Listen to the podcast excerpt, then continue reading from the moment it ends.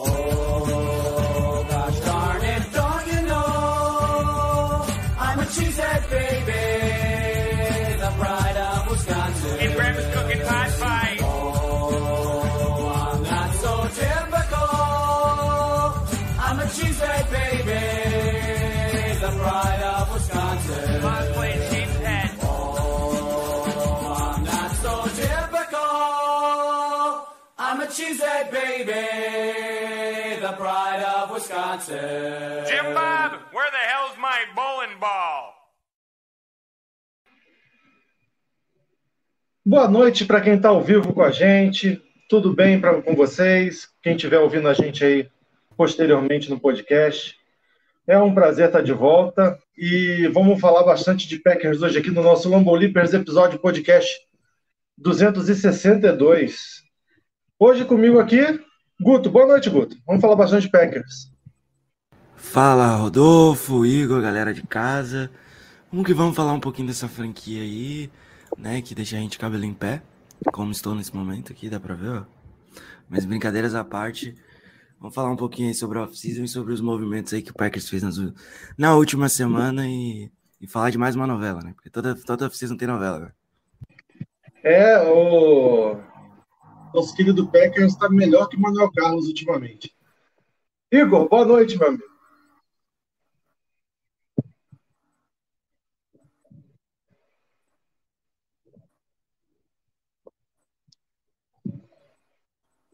O Igor, o Igor travou na hora de entrar. Boa noite, Igor. Voltou? Opa, tô travando.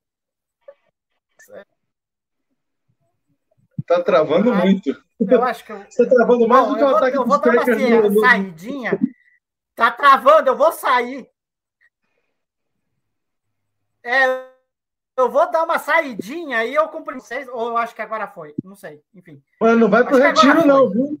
Ou não. Não, não, não tá saindo. Ou Não vai pro volto. retiro de quatro dias, não, viu? Calma, já volto. Tá, então tá bom. O, o Igor tá travando mais do que o ataque dos Packers na temporada que acabou agora. A gente vai falar É bastante de, de. Packers hoje. Tem notícia, né? O, uma boa, uma boa né, além das ruins, ô Guto, foi a reestruturação do contrato do Aaron Jones, abrindo espaço no cap. A gente não perde o nosso melhor running back. E nosso faz tudo, né? Ele, ele foi o faz tudo do ataque dos Packers. E aí você já emenda falando que, já que a gente vai ter Jones e Dillon mais um ano, e o LaFleur não vai para o Combine para rever o playbook, a gente vai correr mais com a bola? Cara, não sei se a gente vai correr mais com a bola, mas eu tava conversando com o Igor em off e eu acho que isso é um grande indício de que o Aaron Rodgers está de volta. né? Então, eu acho que ele não iria ficar focado no playbook se fosse o Jordan Love, muito pelo contrário.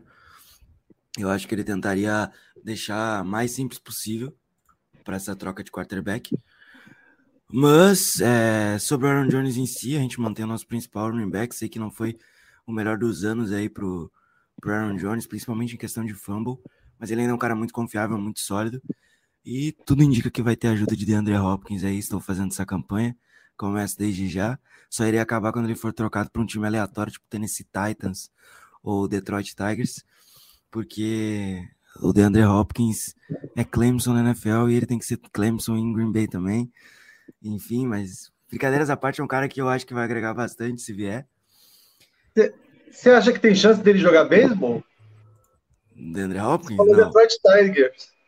Putz, Não? É, eu, eu, eu confundi, eu confundi aqui. É que o Spring Training voltou hoje. É que o Spring Training voltou hoje, eu tô viajando ainda. Enfim, semana de faz carnaval. Semana de Se carnaval. ele for jogar beisebol, pelo menos você vai poder parar de pedir ele nos Packers. Ah, eu vou começar pedindo os Yankees. Aí a gente. Mas enfim, é, eu falei brincando que ele iria pro Detroit Lions, né? Porque, e até faz sentido, porque o Lions, o DJ Shark virou free agent e vai precisar de mais um alvo. Mas enfim, brincadeiras à parte, é, manter o Jones eu acho que fez total sentido.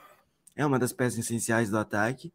E sobre o, play, o playbook, eu acho que é isso mesmo. Eu acho que ele vai que ele vai tentar remodelar de uma forma em que o ataque seja mais produtivo em 2023, o que não é muito difícil, né? Faz dois anos que o ataque do Packers não é produtivo, então não tem muita, não tem muita dificuldade.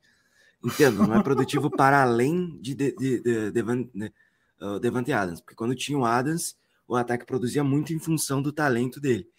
Depois que ele saiu no ano passado, a gente demorou até engrenar com o Watson e com os outros calores, mas é, seria fantástico ter o Hopkins aqui, ainda mais com, não diria escassez, mas a falta de alvos consolidados. Né? A gente não sabe se, o, se hoje o, o nosso Tyrande vai voltar, o Tony. É, a gente tem algumas questões também com outros jogadores. Enfim, seria importante ter mais um nome, um nome desse nível seria fantástico.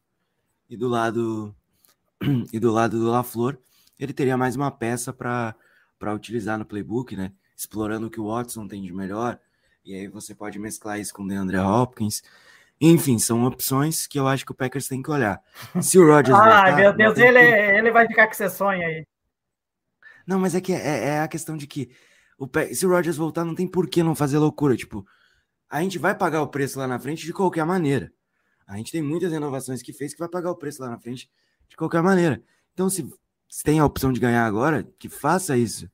Entendeu? Eu entendo a galera que gosta de draft, eu amo draft. Talvez seja a melhor parte do ano para mim, qualquer liga, seja draft. Eu adoro jogador jovem. O que eu assisto de liga de formação de jogadores é brincadeira. Então, tipo, é, eu assisto muito, muito minor league lá no beisebol. Adoro assistir, adoro assistir essas, uh, essas ligas em que tem os jogadores jovens que vão ser draftados. Mas o caso do Packers é, é agora ou nunca. Não se sabe se o próximo quarterback vai ser bom o suficiente para levar a gente para o título. Tudo bem que há exceções aí, não precisa ter um quarterback de elite se você tem um time muito bom em volta mas você precisa de um quarterback minimamente decente. E tendo um quarterback de elite facilita muito. O Chiefs não era um time melhor que o Eagles, mas tinha um quarterback muito melhor que o do Eagles. E isso foi fundamental para ser campeão de novo, como foi na outra, no outro ano que o Eagles, que o Chiefs foi campeão. O Chiefs não tinha uma defesa melhor que o time que eles enfrentaram no Super Bowl. Só que eles tinham Patrick Mahomes, e isso fez total diferença. E ainda é Aaron Rodgers, e se for ele de novo, tem que fazer algumas coisas para deixar esse time ainda mais forte. Igor, eu falei com o Guto, né, que você estava fora, você foi dar uma travadinha fora do ar, né, assim como o Rodgers, e falando sobre a reestruturação do contrato do Aaron Jones, e se o LaFleur não ir para o Combine, é um sinal de que, para reestruturar o playbook, é um sinal de que o Jones será melhor utilizado. Coisa que ele foi subutilizado né, nessa temporada.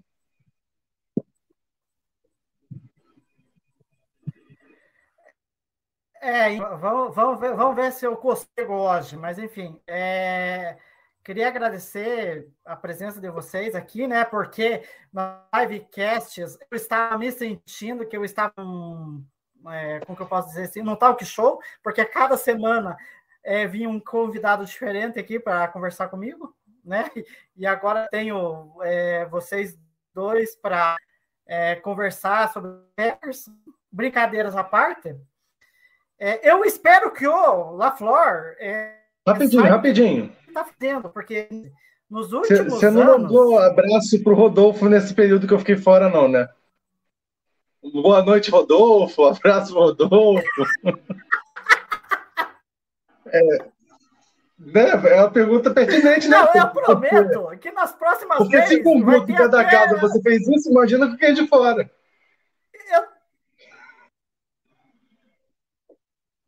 Mas na próxima eu, eu, mando um abraço, eu mando um abraço aqui, de, né, nas próximas, mas enfim, né? Mas enfim, brincadeiras à parte, é... eu só espero que o Messi siga corrigir esse playbook para melhor, sabe? Porque os anos o ataque do Packers foi uma coisa medonha. O que diga na red zone, parece que o time foi piorando é, uma temporada outra e ele não conseguia arrumar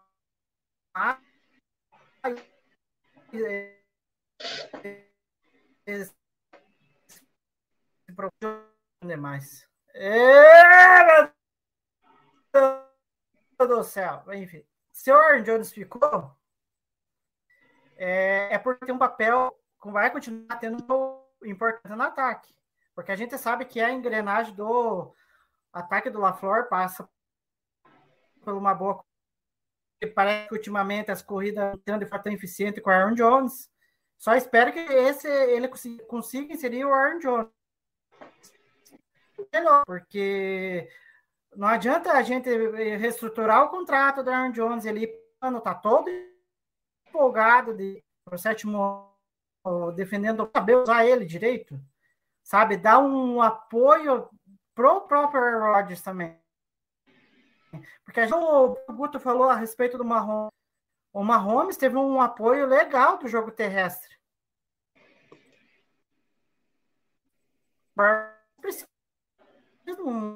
Ter um apoio ali.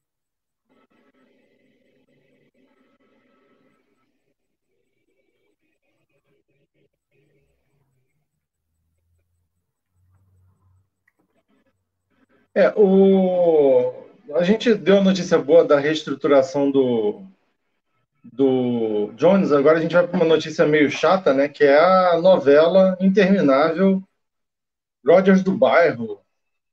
É... Dê o nome da novela que você gostar aí, torcedor dos Packers, porque é um negócio chato, todo ano vem. Parece aquela época que tinha Thalia como protagonista nas novelas do SBT todo ano a mesma coisa, mudava até o nome da novela às vezes, mas era a mesma história. E a gente está aí com essa questão do da imprensa americana dizer que a troca é iminente. Eu concordo com o Guto, eu acho que essa reestruturação do Jones é um indício de que o Rodgers deve estar tá mais inclinado a ficar. Eu acho que se não ficar, ele vai se aposentar. Acho difícil ele aceitar ir para um outro mercado que não seja um time já montado e vencedor. Acho muito difícil ele querer ir para um time que não tem favoritismo para, pelo menos, chegar na final de conferência. Guto, Mas e essa novela Jets, né? Oi? Ainda, mais o Jets, né? Com todo o respeito é. do mundo. Na, na verdade, o Jets, o Jets e o Raiders eles são equivalentes, né? São times implodidores, né? Auto-implodidores. Eu ainda prefiro jogar no Raiders, com todo respeito aí ao Jets. Ainda acho que o, que o Raiders é um time que, que pode entregar mais ao, ao Rodgers nesse momento da carreira do que o, o Jets. Não tenho nada contra o Jets, né? Por, por acompanhar muito o, o Yankees, eu, por tabela, acompanho muito Giants e Jets. Então eu tenho uma noção, basicamente, de como tá a franquia. E eu acho que de todos os anos do New York Jets e do New York Giants, é, 2023 2022 e 2023 foram mudanças para essas franquias e agora elas são e agora são realmente franquias competitivas de certo modo, né? O Jets acertou demais no Gardner, é um cornerback que, que tem um nível absurdo. Todo mundo sabia disso, né? Todo mundo sabia disso, menos o Texans, que optou por não escolher ele. É, de resto, é um cara que vai agregar muito no, no, no, futuro aí do Jets. E eu acho que são duas franquias que vão incomodar muito, tanto uma na, na NFC quanto outra na NFC. Mas é, nesse caso, eu acho que o Rodgers ele vai procurar um cenário onde ele vai ter a maior chance de levantar o anel. Meu palpite, né? Eu acho que carinho, assim, é, ter uma ligação com a franquia nesse momento da carreira dele é só o Packers. Não, não tem um outro time. Eu entendo as novelas, entendo o vai e vem, mas contudo eu ainda acho que ele tem um respeito, um carinho muito grande pela franquia colocou ele na liga, né? Querendo ou não. Então eu acho muito difícil realmente ele ser movido nesse momento tem vários fatores que vão, que vão a favor disso, contrato, é, a idade dele, a questão de estar numa nova cidade já há tanto tempo em Green Bay, enfim, são várias, são várias coisas, né? Por mais que ele seja da Califórnia, é, são coisas que você coloca na balança, vai pesando, vai pesando. E outra coisa, quem vai aceitar um louco doido varrido que nem ele, que vai pro meio do nada, de um tapete, um banheiro, uma cama, e vou ficar quatro dias aqui, não sei se vou voltar com vida, né? Mas tudo bem. Enfim, são, são, são escolhas, né? São escolhas, é, tem nada, nada contra cada um, segue a religião que quer, a crença que quer, essa é a crença dele, enfim. Mas, enfim, né? É, são vários fatores, eu acho que, que ele segue em Green Bay. Essa notícia deve, deve sair nos próximos dias. Eu só não espero que a gente grave podcast hoje. E amanhã, dia 25, sábado, o Cidadão fale: não vou ficar, gente. Paz e amor, é isso. Assim, eu acho que os nossos podcasts, hoje é excepcionalmente a sexta, né? Por causa da quarta-feira de cinzas, enfim. E aí eu acho que nosso podcast ser às quartas é legal, porque a gente entra um dia depois dos anúncios dele no Pat McAfee e tem casa de aposta garantindo que ele vai anunciar na terça-feira no, no, no, programa do McAfee. E é bem provável que aconteça isso.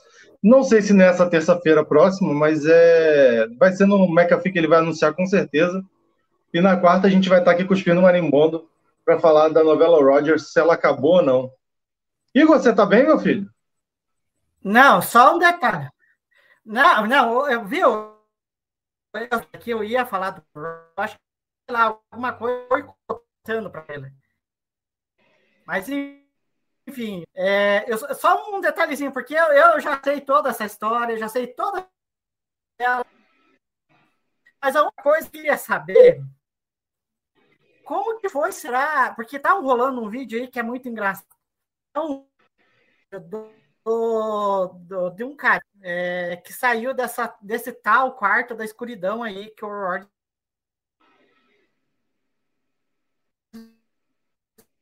Igor, tá picotando ainda, meu amigo. Foi. Como que eu posso dizer? Pra galera é, frequentar esse quarto. E o Rod estava nessa fila. Fazia tempo. Fazia tempo. Acho que é, é em média 18 meses para você conseguir entrar nesse quarto. Aí ele conseguiu. Aí eu queria. Dei tá rolando um vídeo aí na internet que, que, é muito engraçado. E eu queria saber como que foi a reação do Rod saindo daquele quarto. Porque parece que o cara tava numa vibe assim. Eu acho que o Rod deve, devia estar numa vibe que, nossa, é uma coisa assim que parece que ele estava saindo do, do tempo das cavernas, alguma coisa assim. Né? Nossa, parece que ele rejuvenesceu, alguma coisa rejuvenesceu na mente dele, que eu acho que agora, quem sabe, sai a decisão dele, enfim, né? Agora a gente tem que esperar. É, eu estava falando com o Guto que deve sair no pé do McAfee terça-feira. É, é o principal palpite da, da imprensa americana. Até Casa de Apostas já está aceitando aposta sobre a decisão do Rogers. É, é uma novela chata, viu? Mas esperamos que dessa vez dure menos do que das outras vezes, porque ninguém aguenta, né? Se daqui a pouco vira malhação, vai ficar 12, 13 anos aí no ar. Pois a gente tem que colocar a trilha sonora de malhação. Deixa eu ver se eu acho aqui, só um minuto. É, Ai, meu Deus mas do céu, hoje, good time. Mas hoje, por incrível que pareça, isso está na pauta aqui, tá? Tá até escrito na pauta, né? O por incrível que pareça. É, a gente vai falar de special teams e a gente não vai falar mal. É um pouquinho, vai. Pois mas, é. Um pouquinho, mas, nem é tanto. Incrível, que a gente não vai só meter o pau no special teams. É uma. Na verdade, eu acho que se fosse igual ao do ano passado, a gente não ia ter um programa para falar mais dessa unidade, né? E eu vou falar que essa unidade tem dois nomes principais pela, pela mudança. E aí eu vou deixar para vocês falarem sobre. Rick Bizatia e Kejan Nixon. Guto. Cara, o Rick Bizatia foi, acho que a mudança, né, de cultura, querendo ou não. É um cara que eu tô rezando pra não sair, porque ele melhorou demais a unidade em 2022, 2023. Não, É um mas não vai que- sair. Agora não vai sair. É, mas a gente sempre fica com o pé atrás, né? Vai saber. Tem muito ainda, tem muito chão até a próxima temporada. E ele é um cara que já, né? é, e ele é um cara que tem um cacife para ser head coach aí, já cons- levou, levou É. aquele time destruído do Raiders aos playoffs. Então, é um cara que sabe muito bem gerir elenco, né? Querendo ou não. E é um dos líderes desse staff do Packers. Enfim, todo mundo ficou com o pé atrás quando ele começou a trazer os caras dele, mas ajudou pra caramba. É, e o Nixon, cara, a gente teve um Uhum. touchdown de retorno em 2022. Só por isso, o Nixon já tem que estar como um dos principais destaques, não só do Special Teams, mas do Packers no todo. Não, nesse jogo do touchdown, ele quase faz o touchdown antes de fazer o touchdown. Seriam dois. Ele, tá criado pelo kicker, eu acho, do, dos Vikings. É. Então, uma- é, é, é bizarro Isso. a qualidade do, do trabalho do Bissatia e Assim, foi o maior acerto da última off-season do Packers disparado. É, além de, claro, algumas escolhas de draft, né? Mas no quesito geral, o Rick Bisaccia foi talvez a melhor contratação da última off-season do Packers. Falo isso sem pudor nenhum, com muita felicidade, porque é muito bom ter um, um special teams é, de calibre, né? E não é porque o Packers não teve oportunidade. O Packers poderia ter um técnico de special teams muito melhor. Eu não vou lembrar o nome do cidadão agora, mas a gente comentou que na época, quando ele é. foi demitido de Miami e foi para o New Orleans Saints, eu esqueci o nome do, desse coordenador de special teams, que era muito bom na época. Isso. E, e o Miami Dolphins. Tinha, é, o Miami Dolphins ele tinha sido um dos 10 melhores times, special teams da liga naquela temporada. E o Packers optou por não ir atrás. Então, enfim, foi no Bizat e acertou muito. É, e assim, é bom lembrar que a gente podia fazer isso esse ano com o coordenador defensivo também, né? Mas, enfim, assunto para outro programa. Dá pra é... emendar uma, uma abertura de malhação aí. A gente precisa encontrar alguém, né? Encontrar alguém. É, o Guto botou nos comentários um vídeo no YouTube de abertura de malhação. Se não tivesse direitos autorais, eu ia falar para a gente começar a próxima, o próximo programa com a abertura de malhação até acabar a novela Rogers. É... Classificação dos nossos special teams nas últimas cinco temporadas. 2018 foi o último. 2019, 26, sempre de 32, né? Em, em 2020, 29. Em 2021, nós fomos últimos de novo e pulamos para 22, o que não é bom, porque está abaixo da média ainda, mas que se você dá um salto de 10 posições é, é um negócio para se comemorar. E aí entra alguns outros furos que aí não dá para botar na conta nem do Bizatia, nem do, de alguns jogadores, né? Mas ainda tinha gente com nojinho de teco no Special Teams, tinha gente fazendo cobertura errada, enfim, ainda, ainda acontecia, mas a gente acha que não sofreu tantos retornos de 40, 50 jardas como a gente sofreu na temporada passada, né, Igor?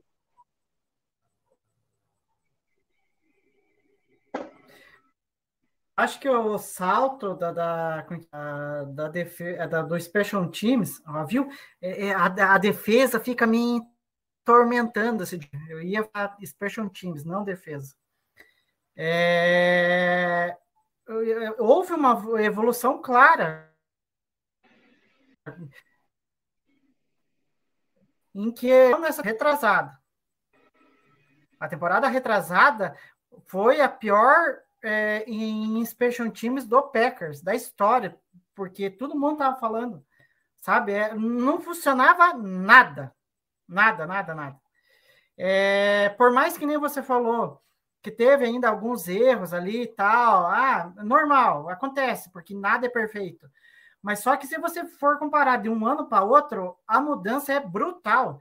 E isso começa pela contratação do Pissatia, que, aproveitando o gancho do Guto, o Rodgers elogiou muito o Bissatia, né? Então, eu, eu até entendo, eu falei brincando, né?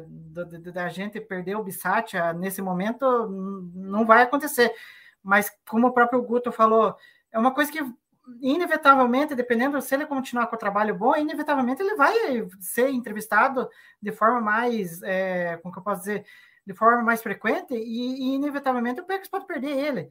Porque o Aaron Rodgers chegou a elogiar muito ele sabe? Elogiar ele como um técnico de, ali eh, que pode ser facilmente um cara é, que pode eh, liderar um time, ser um head coach e fazer bons trabalhos, né? Então o Packers que, que se espera, vai ter que estar preparado para isso.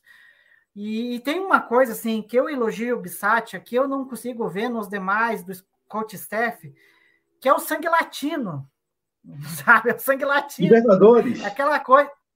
É, que ele e os jogadores só é estranho um, um cara que torce pro São Paulo pedir coisa relacionada a sangue latino e Libertadores, mas pro São ele, é, falando é, o jeito, os métodos de trabalho, a hora que, que, como eu posso dizer, tem que chamar atenção, a hora que tem que falar, é, é, como que eu posso dizer assim, o que está errado, o que está certo, elogiar no momento certo, é, criticar no, no momento certo. Então ele acabou ganhando aquele grupo porque você via, os caras elogiavam o trabalho do Bissati. Então, essa mudança de cultura ali dentro da unidade, acho que foi fundamental para ter essa evolução. Tudo bem, é 10 posições só? É, não, tá, não foi para o top 10? Não foi ainda. Mas sair de último para 22 e a gente perceber que houve mudanças, isso é fundamental para a unidade crescer, né? O... É importante falar isso, e eu também não vejo, só dando uma cornetadinha rápida no resto do coach staff, eu realmente não vejo nem no LaFleur esse, essa gana de querer ganhar o jogo na hora do jogo. Mas, enfim, isso também é crítica para a gente fazer outro dia. Guto, olha as informações de retorno de kickoff. A gente foi 22 no geral, mas em retorno de kickoff, em retorno de chute, no geral, a gente foi muito bem. Foram 1.205 jardas, o primeiro colocado nessa estatística. Do 25,6 jardas de média em retorno, em cada retorno, nós fomos o quarto. O retorno mais longo da temporada é nosso, 105 jardas e um touchdown, empatado em segundo entre as 32 franquias. Isso nos de kickoff. Nos de punch, nós tivemos um total de 316 jardas, ficamos em nono, e a média de cada retorno de punch foi 9 jardas, décimo terceiro. Não tenho essa informação agora, mas provavelmente a gente ficou muito perto do zero no ano passado em todas as estatísticas aí, né? De... O Guto está rindo, mas eu não estou brincando. É capaz da nossa média de jardas por retorno no ano passado ter sido duas jardas, se não foi negativa. E as jardas cedidas também foi caminhão, né? Só lembrar daquele jogo do Chicago Bears do Jaquim Grande. É... Guto, esses números aí animam, né? E assim, dentre todos os grupos, né, ataque, defesa e special team, o mais difícil de evoluir da água para o vinho de um ano para o outro é o special teams. Né? E o nosso time mostrou que foi, foi treinado, coisa que não vinha sendo. É, subir 10 posições, por mais que seja da 32 para a 22 é uma evolução muito grande, né? São 10 posições, querendo ou não. Só de você não ser o pior naquele quesito já seria uma vitória para o Packers. E evoluiu bastante. É, tudo bem que a gente demorou um pouquinho a achar o retornador, né? Insistiu muito no Mario Rodgers e depois outros nomes e até encontrar o Nixon, mas quando encontrou, encontrou o cara. São números fantásticos, coisa que a gente não via há muito tempo. A última vez que o Packers teve um retorno de kickoff para touchdown foi com o Randall Cobb, quando ele estava na temporada de calor. Isso faz mais de uma década, se eu não, tô louco. Eu acho que foi. Foi 2012, 13. É, por aí. Assim. Então é bizarro, é bizarro, é bizarro o quanto. É... Retorno de punch. Isso, isso, perdão, perdão. E, e também com tudo, cara, é, foi uma evolução muito grande no geral aí para essa unidade. Eu acho que futuramente tem tudo para ser ainda melhor. Espero que seja ainda melhor, que consiga entrar no top 15 é, futuramente e que consiga entregar é, um, uma unidade ainda melhor, porque para ser campeão você precisa ter as três unidades. Você não ganha só com uma, mas você consegue perder por não ter uma delas em um nível. Ok, eu não tô pedindo todas as três no top 10. É, por mais que eu acho que a defesa deveria performar nível top 5, né?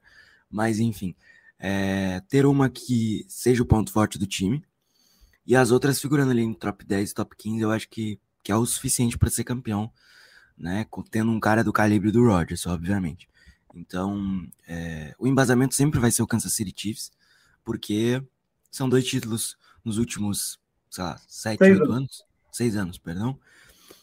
Além de idas conseguidas seguidas aí, é, muita frequência indo à, à final de conferência. E esse time tem muito cacife, troca as peças e continua igual. O único problema é que realmente não tem um coordenador defensivo de fato. Mas ainda bem que eles não se ligaram nisso, né? E não tem feito diferença porque eles estão ganhando, mas é, o Spagnolo e o sistema defensivo dele é um problema do Chiefs. Então, deixa quieto e continue assim, pra gente ter chance de ganhar. Porque se, se o Chiefs decidir arrumar a defesa, ferrou. Aí não vai ter para ninguém. Eles quase, quase perderam tanto pro Cincinnati quanto pro Philadelphia, né? Não foi um jogo fácil também. É, mas de quase em quase eles ganharam dois. Né? É. é. Vamos falar então da, da estrela desses special teams dentro de campo, que é o Kishan Nixon. Números dele, Igor. Jardas de retorno de kickoff, 1009 é o primeiro, foi o primeiro. Touchdown de retorno de kickoff, um, empatado em segundo. Média de retorno de kickoff, 28,8 foi o segundo. Retorno de kickoffs de mais de 50 jardas, 5 foi o disparado primeiro nessa estatística. e foi o melhor retornador de kickoff em nota na classificação da PFF. É, eu não tenho eu não tenho informação do contrato do Nixon, mas eu espero que ele esteja sendo olhado com muito carinho, né, Igor? Vou até buscar aqui. É, foi contratado por uma temporada, né? Foi contratado só para essa temporada e ele se torna free agent é, agora em março. Mas só que é aquilo. Eu acho que é que é difícil com esses números aí. Eu não sei quanto que o Christian Nixon vai querer para ficar. Né? Porque que não, ele é meio que se valorizou nessa última temporada, né? E olha que foi, tipo, em poucos jogos, porque ele não jogou a temporada inteira. Ele não. É, a gente teve que ver muitos jogos a Mike Rodgers é, retornando chutes. Né? E em pouco tempo, o Christian Nixon conseguiu ter uma produção absurda de ter esses números que você falou. É... Só que aquilo ele se valorizou. Agora eu não sei até que ponto é... ele vai querer um contrato que fique inacessível para o Packers porque é um cara assim que é difícil de você achar na NFL, um cara que retorne chutes bem. E aquilo que eu penso assim, é, posição de campo é fundamental na NFL. Quanto mais perto da outra endzone é, você chegar, melhor, né? E o Keisha Nixon te dá essa possibilidade. Tudo bem que aí eu vou remeter a que aconteceu no jogo de Miami, é, em que nós encaramos o Dolphins, o, o Knicks, um retorno absurdo de acho que 97 jardas, que se não me engano, na, naquela, no dia de Natal, e o ataque não fez o touchdown, só saímos com um field goal naquele, naquele jogo. Então não adianta também o Christian Nixon re, é, retornar que nem um doido os chutes, e daí chega na hora o ataque trava. Daí também não adianta nada. Mas ainda assim, ter um cara desse, do nível desse no time, para você ajudar o Aaron Rodgers ali, ainda mais, quem sabe, o Matt LaFleur bota na cabeça de colocar um playbook melhor para a próxima temporada, uma coisa acaba ajudando a outra e a gente tenha um melhor sucesso na próxima temporada, com o Keisha Nixon retornando os chutes, né? É, o, o Guto, que é o nosso cara de. É o cara que deixa a gente tranquilo com as questões salariais dos Packers. O salário dele esse ano foi 965 mil dólares. Ele é um free agent não restrito, então ele está no mercado. E, cara, é melhor deixar de pagar para um ou outro cabeça de bagre e pagar para ele um dinheirinho um pouquinho melhor, né? Exato. Um milhão e meio. Que para mim resolveria muita coisa, tá? Eu queria um milhão e meio de dólares. Já adianto aqui. para eles é troco de bala, mas pra mim resolve muita coisa. É, eu acho que eu acho que dentro dessa desse valor aí, de repente ele aceita. Eu não sei não sei muito bem qual é o salário de um retornador top, né? Mas enfim, não pode ser muito mais do que isso também, até porque a gente não tem capacidade salarial para isso, né, Igor? Fala aí. Não, só um detalhe. Eu até falei, eu acho que em outras lives. Acho, não lembro. É, eu acho que não, não, não falei em live, acho que foi até no Trash Talk, é, Lambo, que eu, que eu acho que andei falando isso. Mas vale para aqui também. O Christian Nixon, é, como os demais que a gente vai falar um pouco aí na pauta, tá um pouco mais para frente, é, para mim, a maioria dos caras que vieram, eles foram fundamentais para os Special Teams. Só que também tem aquele detalhe. É, pode ser que esses caras eles aceitam, é, dependendo, aceitam o valor que o Packers oferecer, porque muitos deles, eu, eu acho que tirando o Christian Nixon, os demais que a gente for falar para ir para frente, se o Packers propor um, um, salário lá, eu acho que é capaz que eles aceitem ficar no Packers, porque eu vejo assim que normalmente cara que é, é que joga muito no Special Teams é, eu não quero ser maldoso, mas eles não são tão valorizados na liga, dependendo da função. Não ser retornador, mas lá vai ainda. Porque às vezes retornador ainda não é, é não é tão valorizado também. Né? eu, pelo menos eu não me lembro de na, na história da NFL, deve ter tido, porque deve ter alguma franquia louca ter feito isso, de ter dado um contrato a um retornador, sabe?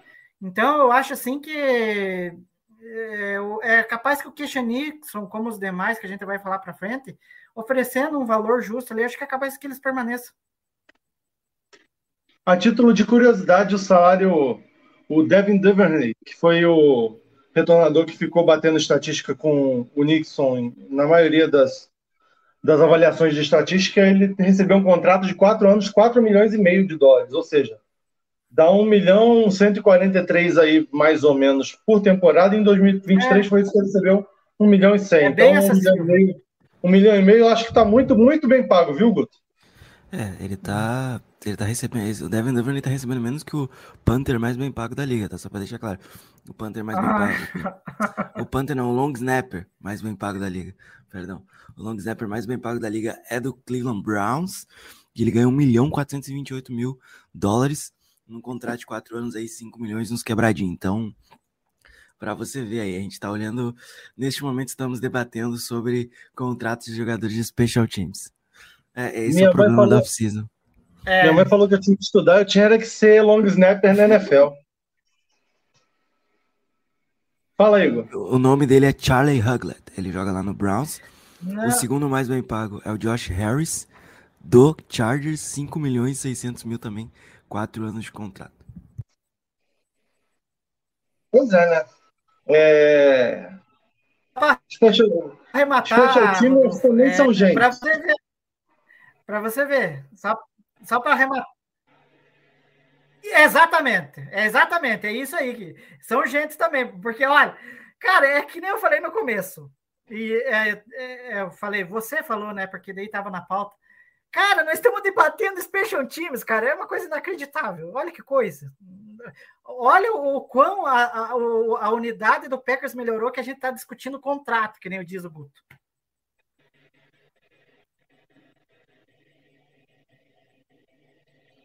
É, vamos passar para o próximo jogador que foi muito bem, que foi o Dalin Levitt.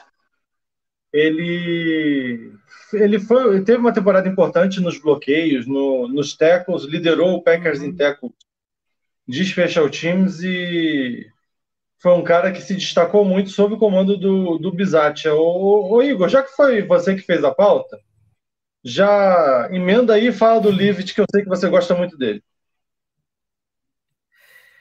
Então, é, é, se eu falei do Bissatia, é, um cara, e isso não é eu que estou falando, é os jogadores que falaram também, que trabalharam com o Livre. É, é, um cara assim que exerce uma liderança dentro do vestiário gigante. E, e aí dá para entender por que, que o Bissatia falou lá para o Gucci. Gucci, vai lá e contrata o cara, porque esse cara é importante para os Special Teams. E, e a hora que a gente viu o poder de liderança dele na unidade ali se refletiu numa melhora significativa no Special Teams, né? Porque tanto que o Rodgers elogiou muito ele, né? Que vê no Live um poder de liderança que motiva os jogadores a, a serem melhores. Então, é algo assim que você, numa dessas, assim, o Liv deve estar, tá, nossa, ouviu isso daí e ficou né, mais motivada a, a jogar ali. É, por mais que as estatísticas, assim, é, de Special Teams, eles não digam, não tem muitas estatísticas sobre Special Teams, mas eu acho que é, essa de, do Leavitt exercer uma liderança, eu acho que é, é algo que só vem a contribuir é, para a unidade, é, com que eu posso dizer assim, tornar da, do, da água para o vinho de uma forma assustadora, né? É, só um detalhe assim que eu lembro de vários jogos, é, tinha hora, tinha jogo que nos special teams dos Packers só parecia que era o Livet quem, quem tacleava. De vez em quando aparecia outro, mas ele parecia meio que onipresente no, no, nas nossas jogadas de retorno. E aí fica de, de informação, ele ganhou esse ano 1 milhão e 200 mil dólares, e ele também é um agente livre não restrito. Guto, sobre o Leavitt. Cara, como diz o próprio nome dele em inglês, né? Leave it. Deixo. E é isso. né? Deixaram ele fazer o que ele queria. Desculpa, é, é maior que eu. Precisava fazer Ah, essa não, não, Essa demorou. foi nível Maria demorou. Guiar, amigo. Essa, olha. Mas, Eu achei que você enfim. ia falar que, baseado no nome, a gente tinha que deixar ele ir. Não, não, não, não, não. Ah, Mas ah, não, não, vamos parar por aí, vamos por aí. Não. Eu acho que dependendo, não tem problema, assim. Eu acho que é, essas funções de special teams, eu acho que você consegue renovar com outros jogadores fazendo a mesma função. É, a posição de retornador é um pouco mais É. difícil. Sim. Então eu não vejo problema em deixá-lo ir. Porém, é um cara que já tá adaptado, já conhece o sistema do, do Bisat, então eu não vejo problema em trazer ele de volta também. Vamos ficar de olho, eu gosto do jogador. E é, é basicamente isso. É um cara muito físico, que traz muita energia para a unidade. Eu, eu não tenho problema em trazê-lo de volta, não. Vamos falar então do Eric Wilson, que foi cortado dos Saints, foi adquirido via waiver pelo Packers durante a temporada e foi um dos, além de ser um dos líderes de, de tackles dos Packers na temporada dos Special Teams, bloqueou um punch. Igor, fala aí um pouquinho do, do Eric Wilson.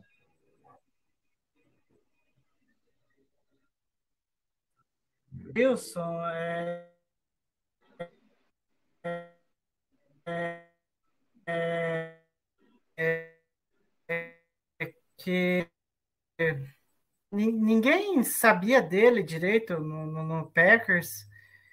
É, e aí o Packers viu uma oportunidade de trazer ele, e depois eu fui ver as estatísticas. É, no PFF ele sempre teve as maiores notas é, atuando no Special Teams, né? E enfim, e eu vendo aqui o Guto, olha, meu Deus, Wilson! Eu não resisti agora. É, eu não Nossa, resisti. mesmo- desenterrou o filme. eu não, não, não resisti. O, Gu, o Guto ficou me provocando aqui, aí eu não resisti. Enfim, o Wilson, né? Enfim, é, é um cara assim que nem eu tava falando, é, foi, foi fundamental. é, foi uma coisa inacreditável que ele bloqueou um punch. É uma coisa assim que, pô, cara, hum, né? O cara já chegou mostrando a que veio. O que é bloquear Sabe? um Foi um punch? punch contra o Jets. Não, cara, o, Rodolfo, faça a conta, cara. A hora que a gente. Eu, eu, acho que é nesse dia, que era eu que estava cobrindo o jogo. É, cara, eu, ah, no Twitter, aí eu fiquei, cara, nossa, isso daí o quê? Nossa, em quantos anos o Pegasus não bloqueava um punch? Sabe? Então eu acho assim que o Wilson foi mais uma, um acerto da, do, do, do Gucci, Kubisatia, que viram uma oportunidade de, de, de mercado ali e trouxeram ele. Né? E ele acabou contribuindo com um punch bloqueado, é, com, com tecos ali. É, e olha que foi um cara que, de todos os tecos que ele fez, ele não errou nenhum. E a gente sabe que é, é, é, você ir lá taclear o cara é muito fácil de você ter um erro, porque o cara pode fazer um, uma jogada ali de, é, de habilidade e escapar. E, o, e, o, e na hora que os retornadores ia tentar pelo, passar pelo Wilson, é, o, cara ia, o cara era derrubado no chão, né?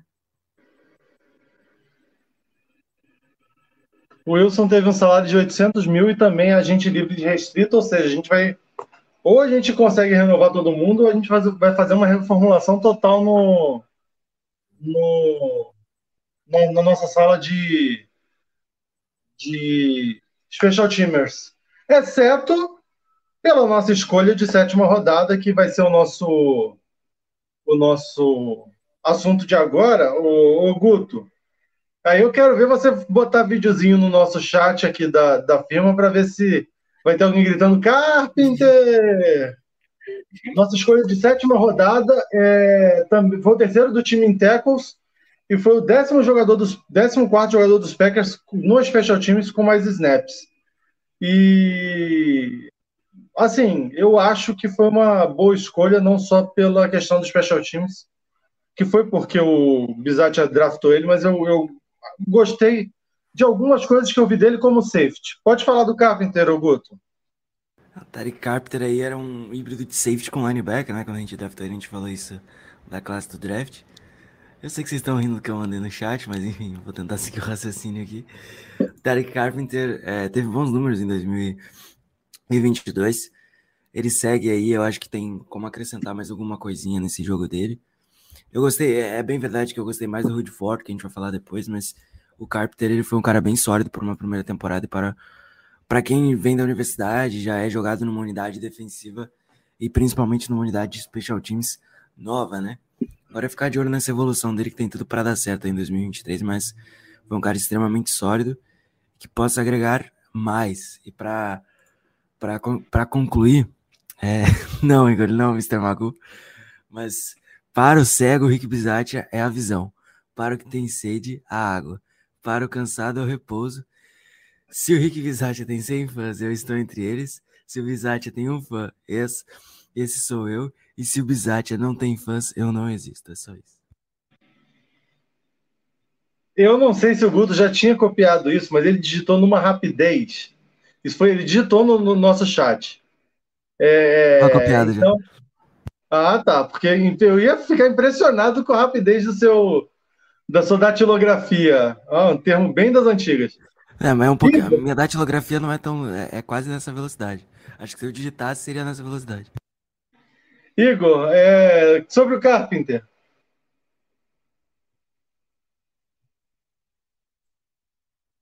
Tá, não mudou.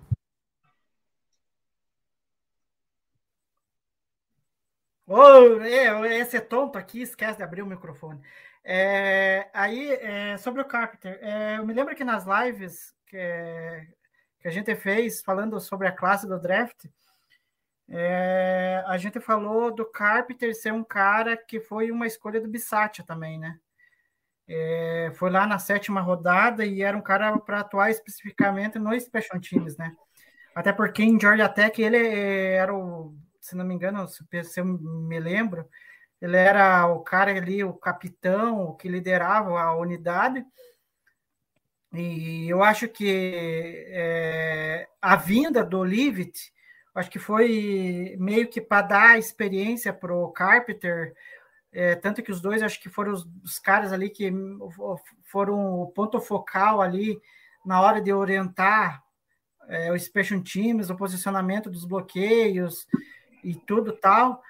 É, tanto que o, a história do Carpenter é meio louca, né? Porque era um cara que a gente não sabia se ia fazer roster, né? É, a gente tinha dúvidas se ele iria fazer roster. E no final das contas, é, ele acabou indo, né? E teve um papel importante. É, foi o 14 com mais snaps no Special Teams, então, e foi um dos líderes em tecos também. Fora que, enfim, é, para quem também não lembra a história, ele na época ele ficou tão feliz de ser draftado pelo Packers porque ele era um torcedor, ele é um torcedor do Packers, né? Então ele na época até ele falou que se sentiu honrado de tá, tá carregando o G, como diria o Aaron Jones, né? É, para encerrar, os jogadores de special teams que não são kicker e punter, a gente tem que falar do Rudy Ford. Aí eu faço uma ressalva de que o Rudy Ford foi muito importante em alguns momentos na defesa também. E ele teve duas interceptações importantes no jogo que eu não lembro qual, o Igor vai lembrar, porque ele é mais novo e a memória dele é melhor que a minha. É... E um fumble forçado, o que a gente também não sabia o que, que era. O último fumble forçado que eu lembro dos Packers foi do Clay Matthews no Rachamento Hall no Super Bowl 45. É... Brincadeira. Nossa, o cara voltou 20 anos no tempo. Teve outros, teve outros. Teve outro do Clay Matthews contra os Bears também. Mas enfim, o que eu lembro mais é esse. A gente forçar fama era difícil. Não, Agora. A gente por falar em forçar todo vocês ano. já entram na polêmica também, porque até o que Janixon começar a receber, o que a gente sofreu de fumble retornando o chute também foi brincadeira, não. É, Mas falem do Rudy Ford. Ele também é agente livre e restrito, tá? É bem legal que o Ruth Ford me lembrou um filme, né? Ford versus Ferrari, inclusive, fica aqui. É, Oscar de melhor. Ah, não lembro agora, mas eu sei que ele tem, tem algum Oscar, tá disponível no Star Plus. Um excelente filme. Contando como nasceu a rivalidade né, das duas. Mas enfim. O, o Guto, o Guto quer ir para os canais Disney. A gente não vai deixar. Então, só deixando claro que o Rutherford foi uma adição via waiver, né? Se eu não tô errado. E aí ele chegou, ele chegou no meio da temporada. E eu não colocava expectativa nenhuma nesse jogador, nenhuma. Mas o, o, o Rick Pisatia, voltando, né? Ao, ao, ao homem, né? Para o cego é a visão. Ele via algo a mais. E, cara, ele entregou muito. Final de temporada do Rutherford, acho que foi a melhor coisa que aconteceu na carreira inteira dele, porque o cara teve jogo com três interceptações, teve pick six, é, fumble forçado. É, outro dia ele fez nevar lá em Green Bay, pelo que eu fiquei sabendo. Então, assim, é, a temporada, o final de temporada dele foi fantástico. Acrescentou demais e times que são campeões também precisam achar esses tipos de jogadores. Jogadores que não estão sendo bem aproveitados em, em alguns lugares, Uhum. ou que podem entregar um pouquinho mais. E é o segundo ano seguido que a gente faz isso. Na temporada retrasada, a gente teve a melhor campanha da NFC e tava lá o Raso Douglas, porque o Jerry Alexander tinha se machucado, a gente não tinha opção, a gente achou o Raso Douglas jogado no canto. O cara virou um dos melhores cornerbacks da liga. Enfim, foi bizarro a, a mudança de filosofia que o Raso Douglas teve. É um cara que tem uma ética de trabalho fantástica. E, cara, foi recompensado com um bom contrato. E agora, não só para ele, mas pro Packers, né? E agora o Rudy Ford também tá aí. É, A gente vai ter problema na secundária. Safety é uma need. E eu acho que o Rudy Ford pode voltar nesse momento. Deve voltar nesse momento, mas por, pela dualidade dele. Não só de ajudar nos special teams, mas de também ser um, um, um jogador de uma posição que a gente tem carência. Eu renovaria com o Adrian Ramos, tá? Neste momento eu renovaria com o Adrian Ramos, mas a gente não sabe se isso vai acontecer. A gente não tem essa certeza agora, 24 de fevereiro. Temporada é só em setembro. Mas a gente precisa de jogadores nessa posição. Hoje, o melhor jogador disponível é o Jesse Bates. É muito caro, né? Para os, pa- para os padrões do Packers. A não ser que a gente esteja no modo loucura. Aí daí daria para trazer. Demais. Mas Jordan Power, esse Buffalo, Buffalo Bills, me agrada demais. A volta do Adrian Amos também. E o Jimmy Ward é um cara sólido. Eu acho o Jimmy Ward é, inferior ao Adrian Amos. Mas é um cara que neste momento pode acrescentar se o Packers achar interessante. Caso contrário, vai endereçar via draft. E aí tem outras opções, né? A gente vai. A gente se aprofundaria mais. Mas hoje eu traria de volta o Rudy Ford não só pelo que ele entregou no Special Teams, mas por tudo que ele entregou em campo na última temporada, que também não era muito difícil, né? Convenhamos, a gente tava meio na bosta quando ele chegou, e aí facilitou a vida dele. Mas, pô, três interceptações, pick six, fumble forçado, enfim, ele fez tudo um pouco. Eu, aí eu vou dar uma pinceladinha no que o Guto falou. É, o Emos, eu acho que era mais fácil a gente ter renovado antes da data limite, que já passou, e ele virou um free agent irrestrito, né? Eu acho que se a gente tivesse renovado antes, a gente teria economizado mais dinheiro do que se for pagar ele agora. Então, eu acho que o Amos não volta. Eu concordo com o Guto. Eu gostaria que tivesse sido feito um movimento para trazê-lo. Isso, muita gente acredita que foi um indicativo de que o Rodgers não continua. Mas, enfim, a gente já passou da parte da novela Rodgers hoje e Só eu concluindo, eu traria o Rudy Ford de volta também, Igor. É, não, é só. é, a, a- história do Rudy Ford é uma coisa assim bizarra. Ou de sonhos, vamos dizer assim. Porque, primeiro, eu me lembro que na época o Rudy Ford foi contratado para ser gunner no, é que é, no Special Teams. E, e eu vou ser sincero, vou ser humilde aqui. eu Olha o torcedor do Arsenal aí. Aí depois. Sabe? Então eu não sabia o que, que era. Aí eu fui descobrir. E aí eu fui ver que é, é o cara que normalmente é, é o que tem mais velocidade ali para normalmente ser o primeiro cara para parar a jogada nos retornos de, de kick-off ali, né? E, e isso que é o mais louco, né? Porque o Rudy Ford era para fazer exatamente essa função de gunner. Só que é, a gente sabe como que é a temporada da NFL. Ela vem e te atropela com lesões, com lesões, né? E acabou acontecendo do Eric Stokes se machucar, e aí daí teve é, que dar uma mexida ali na secundária, aí o Savage não estava fazendo por um bom momento, é, um bom momento, ai, eu tô sendo humilde, meu Deus do céu, ele não faz uns dois anos que tá um, que não tem um bom momento, nesses dois últimos anos. Ainda tô sendo é, bondoso com ele. É, Você diria que tá faltando É, ser aí, mais Júnior- selvagem, né, Igor? Ai, ai, por que, que eu deixei, né? Mas enfim. É, aí o Amos, é, tipo, a gente, que nem a gente falou, é um jogador espetacular, mas nessa temporada ele também teve um- uma queda de rendimento ali, e aí teve as du os dois é, não estando legal. Aí teve que mexer na, na, na secundária por causa do Stokes. Aí sobrou para quem? Para o Rudy Ford, porque os outros lá, você vai ia confiar nos outros que estavam lá? Não, não dava, né? Então o Rudy Ford acabou tendo que segurar o rojão ali e, e teve duas interceptações contra o Dallas Cowboys, né? E a terceira não vou lembrar, Rodolfo. Eu acho que vou ter ficado devendo.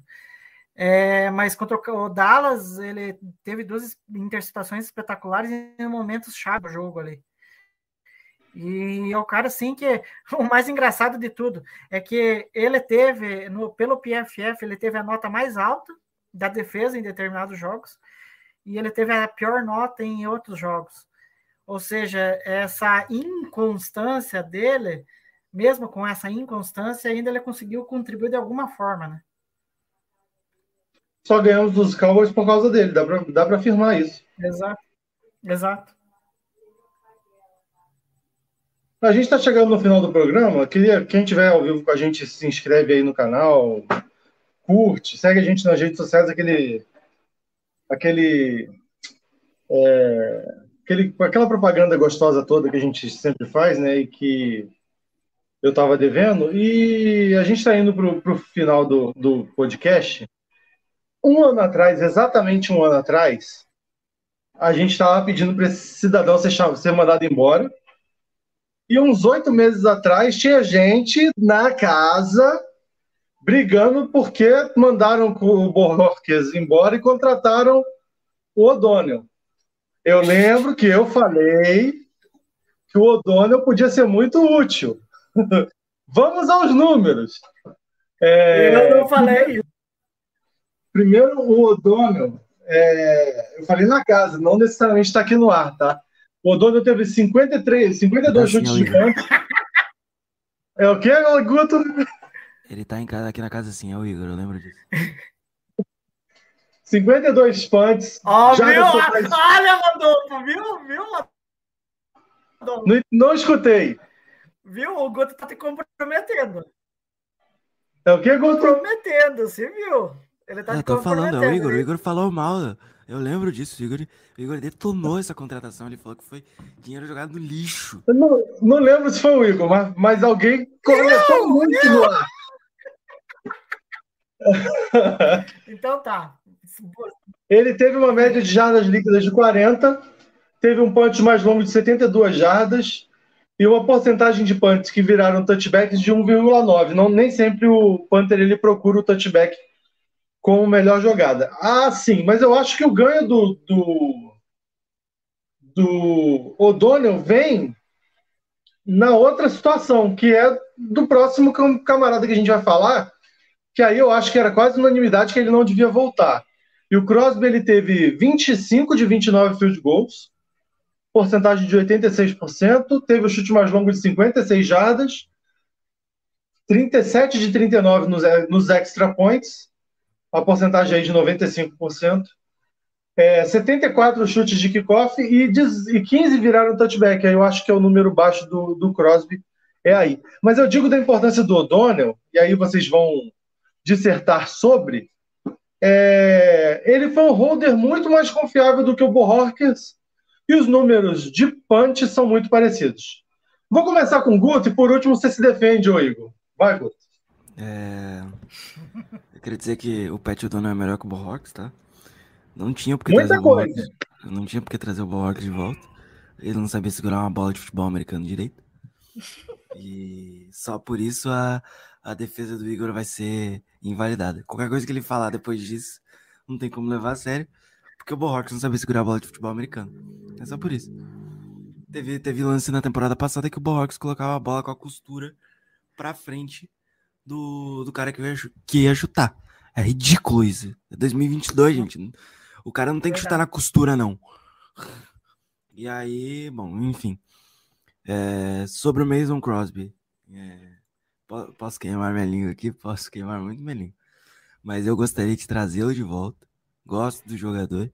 Sei que está ficando velho. Precisamos de uma perna um pouco mais potente, é bem verdade. Mas ele ainda é o Mason Crosby. É, como o próprio Rodolfo falou, Uhum. é, 86% de aproveitamento nos chutes é um bom número. E ele errou dois extra points, também é um ótimo número. Então, assim, eu acho que teria que trazê-lo de volta, porque hoje ele ainda é um dos mais confiáveis de toda a National Football League. E é, não tem muito. Não, tem, não temos boas opções hoje. Eu não apostaria um kicker de college nesse momento. A gente sabe como são os college kickers. Então, é, eu vou eu vou defender que o, que o Mason Crosby, dependendo do valor, seria interessante trazê-lo de volta. Igor, Ah, eu- não, eu vou começar ali por um detalhe que o Guto deixou quicando aqui, uma, uma bola que ele deixou quicando. É, Sobre o, o Boyorks, né, que não conseguia segurar o kibe direito e não conseguia posicionar a, a bola direito para o Crosby é, fazer os chutes, né?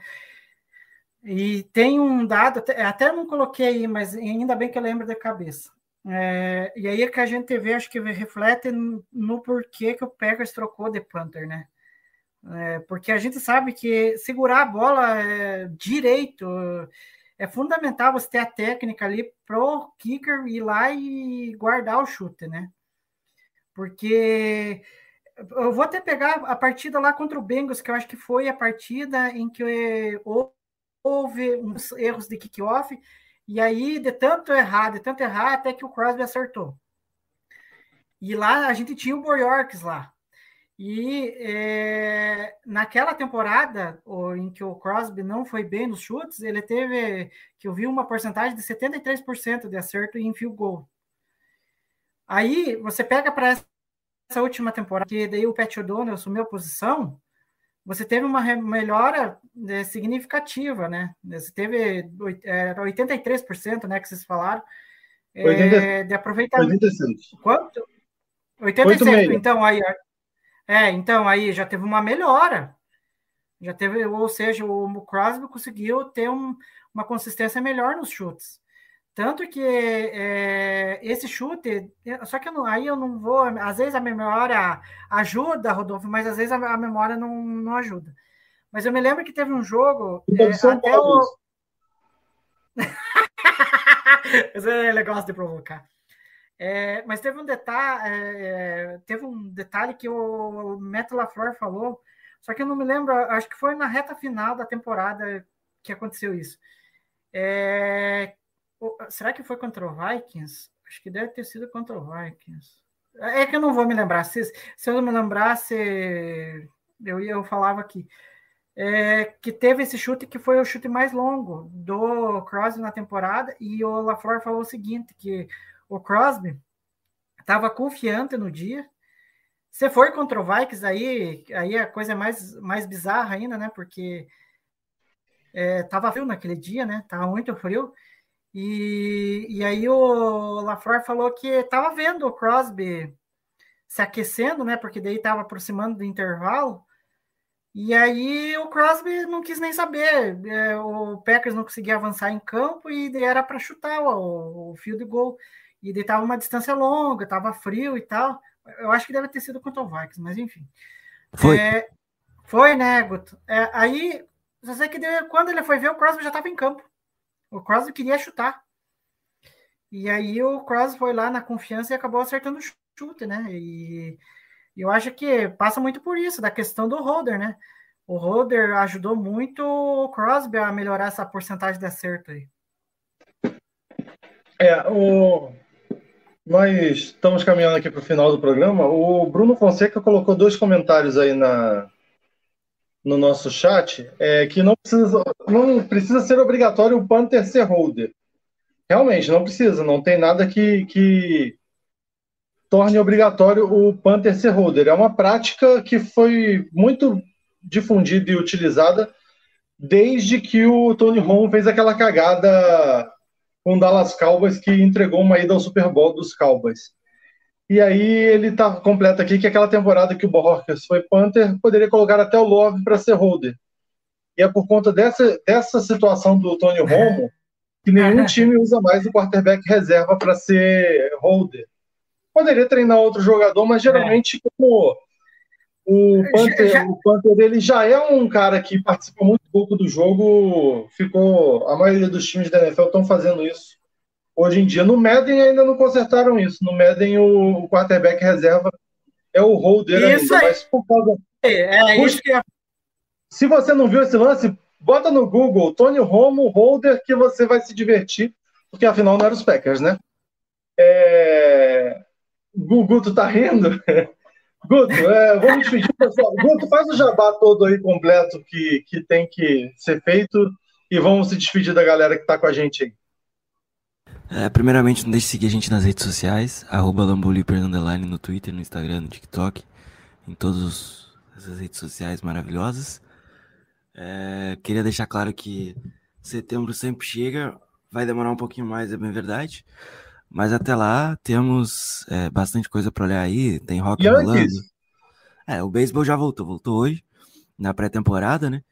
E dia 7 de março, semana que vem. Confirmar essa semana que vem, peraí. Não, na outra semana ainda. Não temos seleção brasileira, mas temos a Copa do Mundo de Beisebol, a World Baseball Classic, que é super divertida. Vai ter bastante cara tarimbado nessa, nessa, nessa nessa World Baseball Classic. Eu tô falando de dos melhores dos melhores da Major League Baseball estarão atuando, então fica aí a, a dica para você que gosta de esporte. Esse ano a gente ainda tem o PAN, né? E vamos que vamos, 2023 tá aí. Fiquem bem, se cuidem e não deixe de seguir a gente lá no Instagram. E para encerrar, é, eu defendo os jogadores de Clemson e o Igor ainda vai continuar defendendo por muito tempo o Bohawks aí, porque é a grande paixão dele. Ele e o Joey Barry. Até mais. Siga meu amigo. É, se defende aí. Boa noite. Dá boa noite, tudo de bom aí pra galera. Eu, eu vou falar o que depois dessa do Guto? Falando do Boyorks. Ai, Jesus amado. Mas enfim.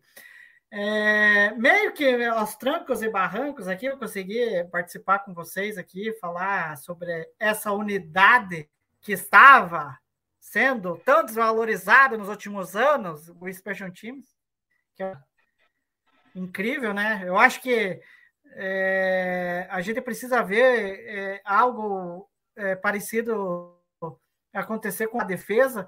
Lamentavelmente, a gente não vai ver para a próxima temporada, né? Eu acho que vai que acontecer uma hecatombe do tamanho, não sei do que, para ver se abre os olhos do, do, do, do, do, do Matt LaFleur que manter o Joe Barry é, é, a pior coisa do mundo, sabe? Eu acho que tem que acontecer alguma coisa nível que aconteceu com o São Francisco 49ers com o Special Team. Só pode, não é possível. Mas enfim. É, já passei, já, é, já destilei um pouco de raiva que eu tenho do Joe Barry, mas enfim. É, mas, enfim, mesmo aos, mesmo é, caindo, entrando, caindo, entrando, bater o papo com vocês, aqui de novo. né? Porque brincando, estava me sentindo que eu estava num, num, talk show aqui, que cada semana vinha um convidado e eu ficava batendo papo sobre Packers. É, e às vezes é, é, legal a gente debater com, com os colegas de, de firma, né? Mas enfim. E agora, ah, eu não sei se eu posso dar um pouquinho de spoiler do próximo assunto da próxima live, mas enfim. Ah, já deu. Eu acho Faça que jabá. Então, só para você ficar aí é, no ouvidinho refletindo, é, a gente vai falar dele mesmo. É isso mesmo que você está pensando, do Aaron Rodgers, e a gente é, vai discutir um pouco das perspectivas é, dele permanecendo, que é o mais provável, né? Pode ser que a gente discuta já com o fato. Exatamente. Isso, isso aí, Rodolfo. Mas, enfim, um tudo de bom para a galera que estiver escutando a gente, na, ouvindo a gente no futuro e, e, quem sabe, até revendo a live aí. Tá deixando claro? É. Fala, Guto. Que você falou, eu esqueci de falar na hora, mas para encerrar mesmo minha participação aqui, o Rudy Ford contra o Cowboys foi na sola da bota e na palma da mão, é isso. É na sola da bota. Ah, não! Ah, não! Não, não, não, Acho que podemos encerrar, Rodolfo. Com essa, não, não tem como não encerrar. Eu ia, até, eu ia até brincar, falar que a sorte não. do dia é que o Team Master não é mais o Panther. Mas, Guto, vamos, ô, ô, Igor, fecha a live com o Guto cantando. Por favor, Guto. É na sola da bota, é na palma da mão. Vem, é na sola da bota, na palma da mão. Mande um sorriso pra casa e mande embora a solidão. Tchau, pessoal! É, tchau!